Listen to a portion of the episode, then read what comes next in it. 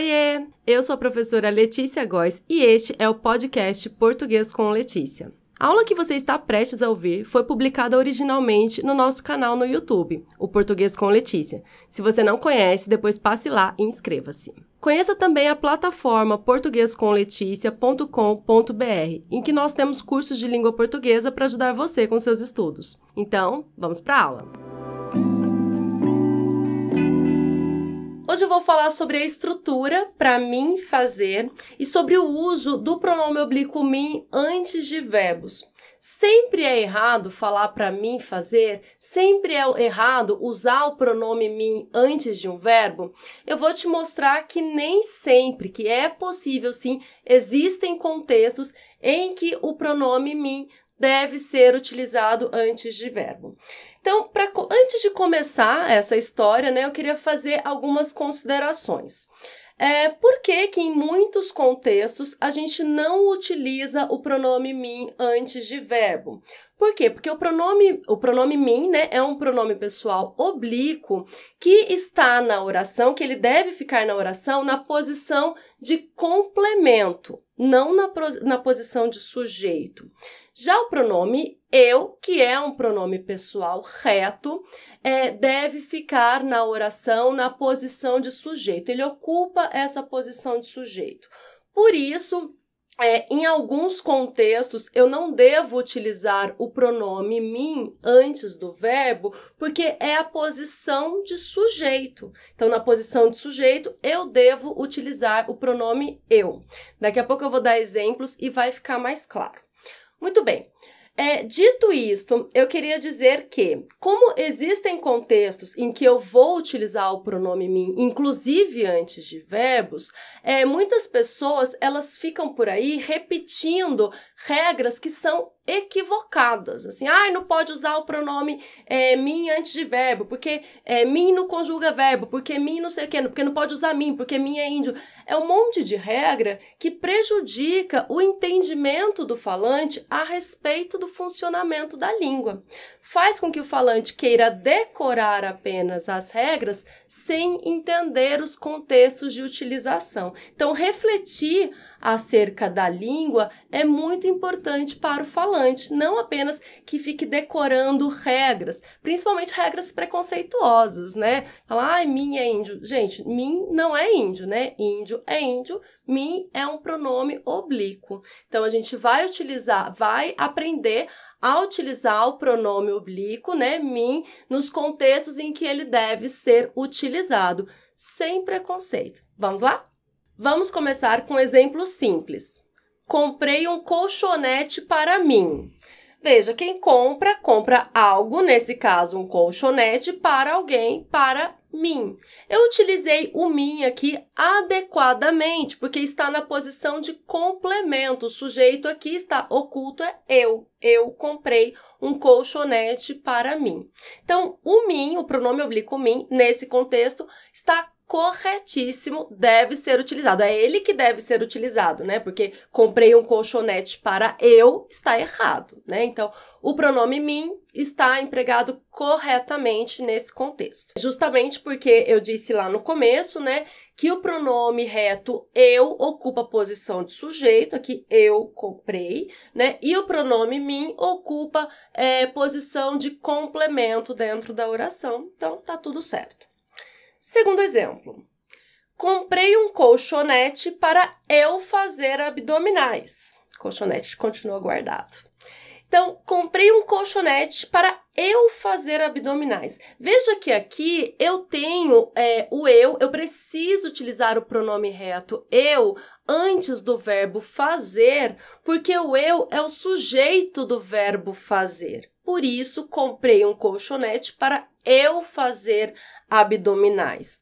Então, é, são duas orações, né? O eu também é o sujeito, está oculto da primeira oração. Eu comprei um colchonete e eu vou fazer os abdominais. Então, quem vai fazer os abdominais? E aí você responde, eu. Então, você sabe que esse lugarzinho aí deve ser ocupado pelo pronome reto eu, porque está na posição de sujeito, é o sujeito do verbo fazer. E aí você fala assim, professora, E se eu disser comprei um colchonete para mim fazer abdominais, está errado de acordo com a norma padrão. Então, as gramáticas dizem que o pronome que vai ocupar a posição de sujeito é o pronome eu não o pronome mim. Isso é o que diz a gramática, certo? A gente sabe que muitas pessoas na linguagem popular utilizam o pronome mim nessa posição aí de sujeito. Muito bem, então, de acordo com as gramáticas, não deve ser utilizado. E agora o terceiro exemplo, e é com este exemplo que eu vou te mostrar que nem sempre está errado falar para mim fazer. Nem sempre o pronome mim antes do verbo está errado. Por isso que antes de ficar decorando um monte de regra, é importante entender a estrutura ali da frase. Olha só. É difícil para mim fazer abdominais em casa. Veja aqui, aqui eu tenho a estrutura para mim fazer, certo? Não tenho essa estrutura. No entanto, essa estrutura está correta. Por quê? Porque ah, os termos da frase estão invertidos. Olha só, fazer abdominais em casa é difícil para mim.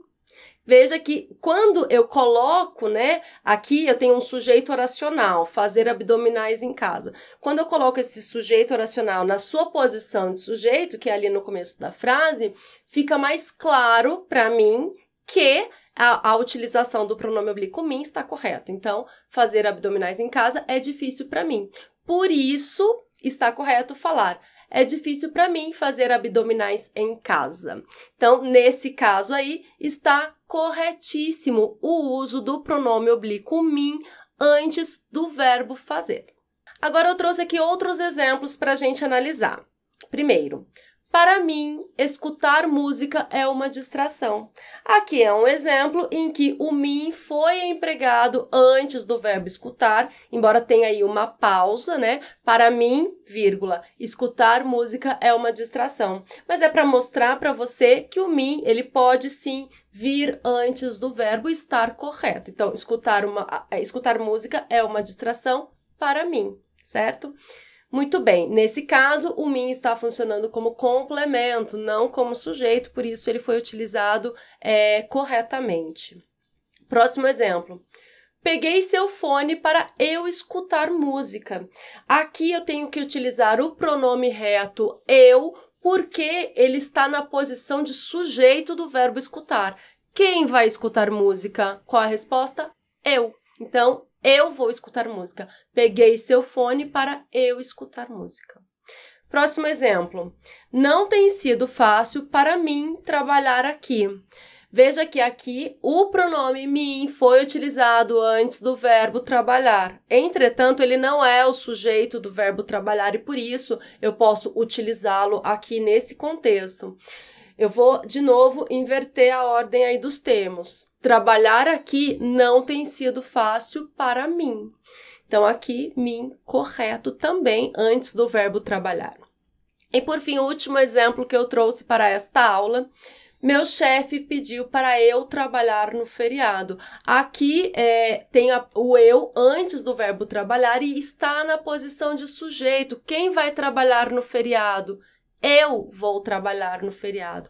Por isso, aqui, é, esse espaço, essa posição de sujeito deve ser ocupada com o pronome reto eu, não com o pronome mim, de acordo com a norma padrão. Então, se você quer, é, se você precisa falar corretamente, quer falar corretamente, atender aí as expectativas das gramáticas, você deve utilizar o pronome eu quando estiver na posição de sujeito, não o pronome mim. Nesta aula, eu expliquei que nem sempre a estrutura para mim fazer está errada. Existem contextos em que a utilização do mim antes do verbo está correta e é necessário que você analise esses contextos sem ficar decorando um monte de regra, um monte de frase feita por aí. Eu espero que você tenha gostado desta aula. Não se esqueçam de deixar o gostei, compartilhar a aula com os amigos e se inscrever no canal se você ainda não for inscrito. Grande abraço, até a próxima. Tchau, tchau!